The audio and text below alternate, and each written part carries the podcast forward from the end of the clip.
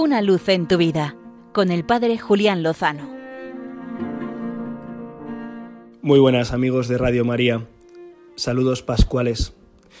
Hoy es 3 de mayo y tal día como hoy, en el año 2003, tuvo lugar un fascinante encuentro con el querido Papa San Juan Pablo II, en lo que fue a la postre su última visita a nuestra querida tierra.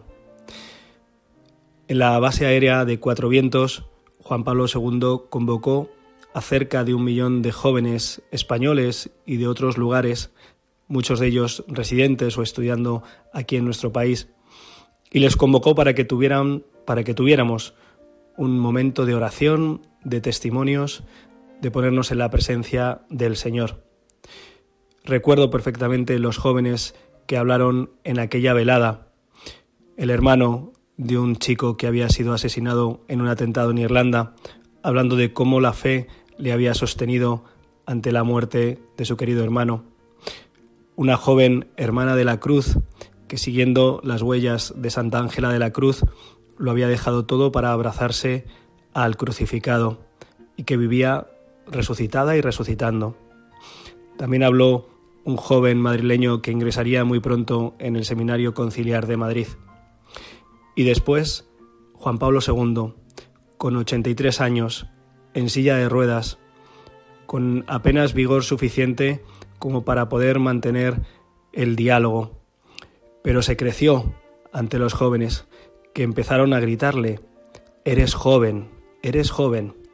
Y él nos respondió entre sonrisas, Sí, un joven de 83 años. Y nos recordó que después de toda su vida siguiendo a Jesucristo y dándole la vida, merecía la pena entregar la vida por Jesucristo, por el Evangelio y por los hermanos. Y entonces muchos fuimos los que entendimos que también esa llamada era para nosotros.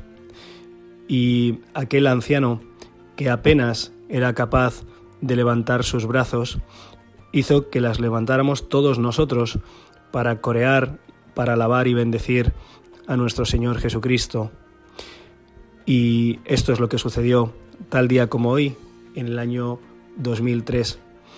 Y se despidió diciéndonos que amaba España, que era tierra de María, y que fuéramos jóvenes fieles a Jesucristo y también fieles a nuestra era, a nuestra época. Y nos dijo que la verdad no se imponía, sino que se proponía. Y nos lanzó a vivirlo y a compartirlo. Y eso es lo que seguimos haciendo desde Radio María y en tantos otros lugares. Que ese joven que acaba de cumplir 10 años de canonización, San Juan Pablo II, nos siga guiando e intercediendo para que abramos el corazón de par en par a Cristo, para que Él lo sea todo en todos nosotros, porque sabemos que con Él, de su mano, lo mejor, seguro, está por llegar. Una luz en tu vida, con el Padre Julián Lozano.